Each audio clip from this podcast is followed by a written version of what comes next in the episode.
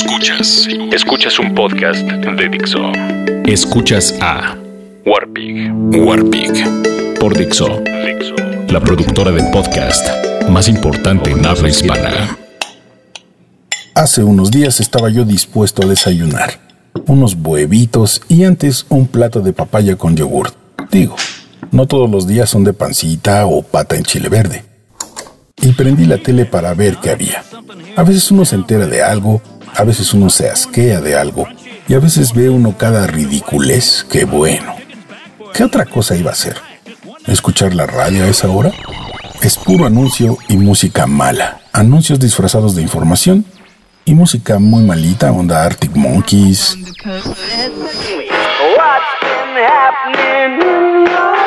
O el cuarteto de Nos, por favor. Ya tuve que ir obligado a misa, ya Los auténticos decadentes, ¿no? No, no, no, mejor la televisión. Cuando llegué a un canal gabacho me llamó la atención que hubiera una entrevista con Heart. Sí, Heart, la banda donde una hermana toca la lira y la otra canta. Esa banda que tocaba rock muy decente pero nada extraordinario en los 70s. Y en los 80s tuvo varios éxitos en la onda.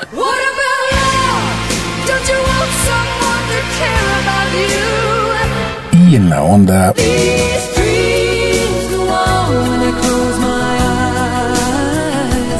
Y me quedé a ver qué decían. Sobre todo porque ambas están bien guapas, maduras y les late Led Zeppelin.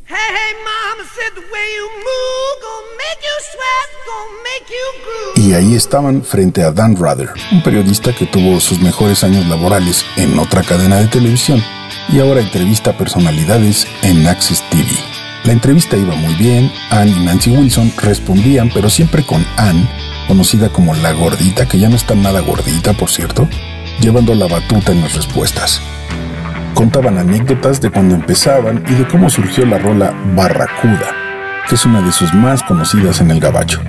Ann explicaba que se inspiró en un güey acá todo stalker que le dijo que seguramente ellas, como hermanas, tenían una relación lésbica y que pensar en eso lo excitaba mucho. Ann reflexionó un poco la situación y después agregó, mira, todos podemos hacer o decir lo que queramos, pero simplemente hay que ser honorables.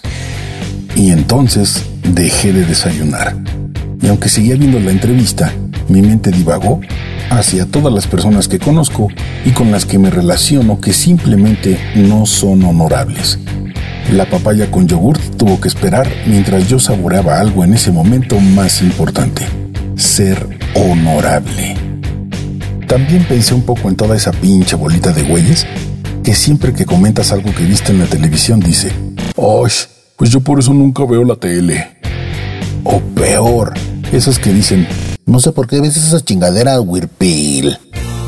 Como si ellos hubieran nacido intelectualmente avanzados y nunca hubieran visto la pinche televisión. Amiga, amigo, déjese de mamadas. Usted también ve la televisión, solo que quiere sentirse superior diciendo que no la ve. Ya, ya no mame. ¿No es usted mejor ni peor si come tacos en lugar de ensaladas? Háganse un paro. Ya no digan que no ven televisión. Es inevitable. Yo por eso cuando paso por Iztapalapa no respiro. Ya no mames. Bueno, bueno. Regreso a ser honorable. Una playera, ¿no? Que diga ser honorable. Un tatuaje que diga ser honorable. Chingado. ¿Cuántas personas crecen sin una figura que les muestre cómo ser honorables? Y tan cerca de rémoras que les muestran muy bien el camino lejano al honor. Y hablo de ti y de ti, no se hagan pendejos. ¿A quién le acaban de chingar un varo? A ver, ¿a quién le acaban de chingar una idea? ¿A quién le acabas de mentir? ¿A quién tratas de bloquear porque lo consideras competencia? ¿A quién estás tratando de chorear? ¿A qué pareja de hermanas les estás diciendo, ¡Oye, se me hace que tienen una relación incestuosa lesbiana! Chale. Asco de cabrones. Me van a hacer daño estos honorables huevitos. Bueno, no será la primera vez. Provecho. Yo soy el Warpig y ustedes no.